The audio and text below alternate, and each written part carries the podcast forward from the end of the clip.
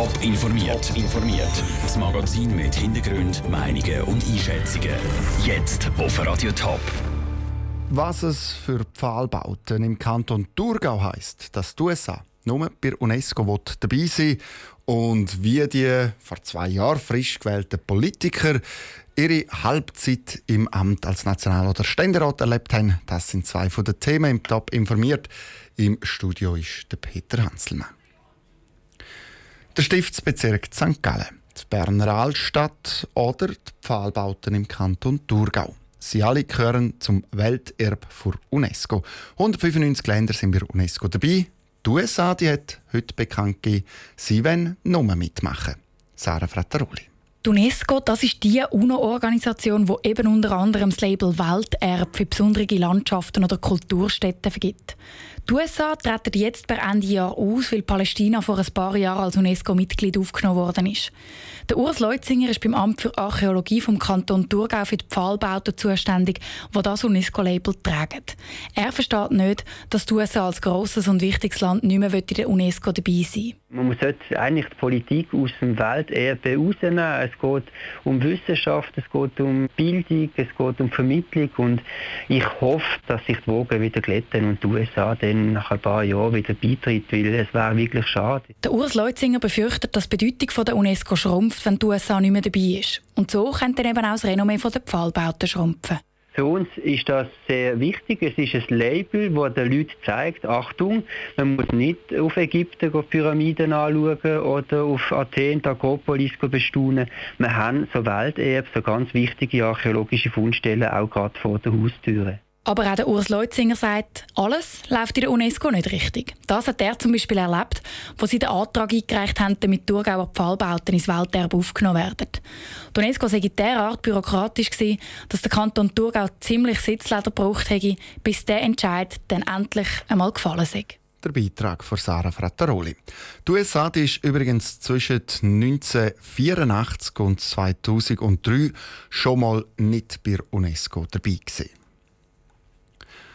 Am Sonntag mal schnell eine Flasche Milch posten oder ganz schnell für die ganze Woche posten. Was bis jetzt zum Beispiel in den grösseren Bahnhöfen oder am Flughafen möglich war, geht neu bei den grösseren Plätzen in der Stadt Zürich. Das kommt bei den Stadtzürcher Politikern aber unterschiedlich gut an. Sandro Peter. Ein Laden am Hartplatz Zürich hat neu auch am Sonntag offen. Das berichtet die Zeitung Lokalinfo. Wenn nämlich mehr als 15.000 Leute pro Tag im Schnitt an einer Haltestelle durchkommen, dann ist sie ein Terminal vom öffentlichen Verkehr. Und dann dürfen die Läden auch am Sonntag offen haben, wenn sie genug klein und ähnlich wie ein Tankstellenshop sind.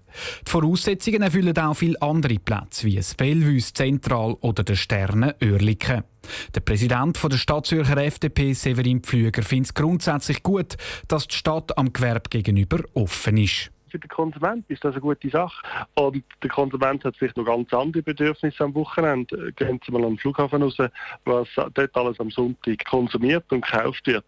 Aber was wir nicht vergessen ist, dass es auch Läden braucht, die offen haben dass die Läden auch Mitarbeiter haben, die am Wochenende arbeiten müssen. Darum müssen da zusammen mit dem betroffenen Gewerbe die Praxis weiterentwickelt werden. Ganz anders sieht das der Fraktionspräsident der Stadt Zürcher AL, Andreas Kirstein. Zum Posten am Sonntag Sonntag gäbe es jetzt schon genug Möglichkeiten. Ich sehe das eigentlich sehr negativ. Es könnte durchaus einen eigentlichen Dammbruch darstellen. Ich sehe auch nicht ein, warum jetzt die Praxisänderung stattgefunden hat. Ich kann eigentlich keinen Druck für die erkennen. Und generell ist ja da auch der Meinung, dass die Ladenöffnungszeiten mehr als genug liberalisiert sind und eine weitere Ausweitung lehnen wir ab. Die Ausweitung sei nämlich nur gut für das grosse Gewerbe und setzt das Kleine unter Druck. Und die Familienzeit am Sonntag gehe noch mehr kaputt, so das Argument. Die Stadt Zürich geht laut dem SRF aber davon aus, dass die wenigsten Läden an den grossen Plätzen tatsächlich die nötigen Vorgaben für einen Sonntagsverkauf erfüllen können. Der Beitrag von Sandro Peter.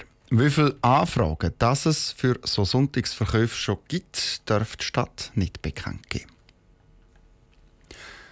Zwei Jahre ist es her, wo das Schweizer Stimmvolksbundesparlament neu gewählt hat. Jetzt ist Legislatur Halbzeit.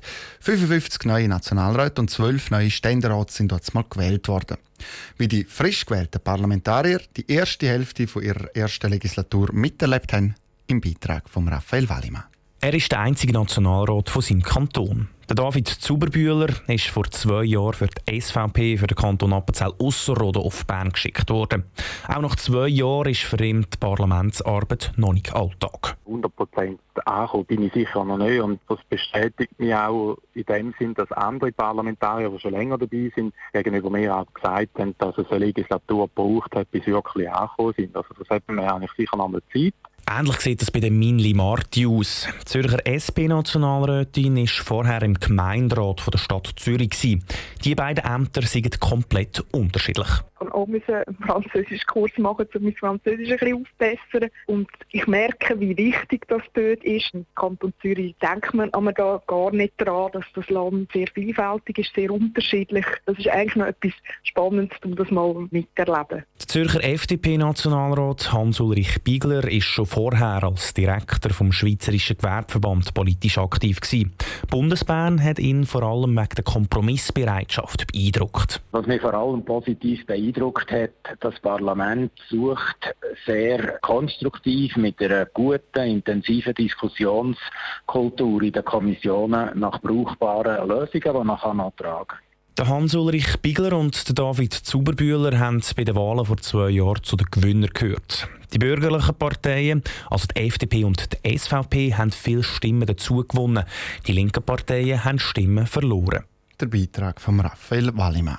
Einschätzungen von einem Politologen zur Legislaturhalbzeit die gibt es auf toponline.ch zum Nachlesen. Top informiert, auch als Podcast. Mehr Informationen gibt es auf toponline.ch.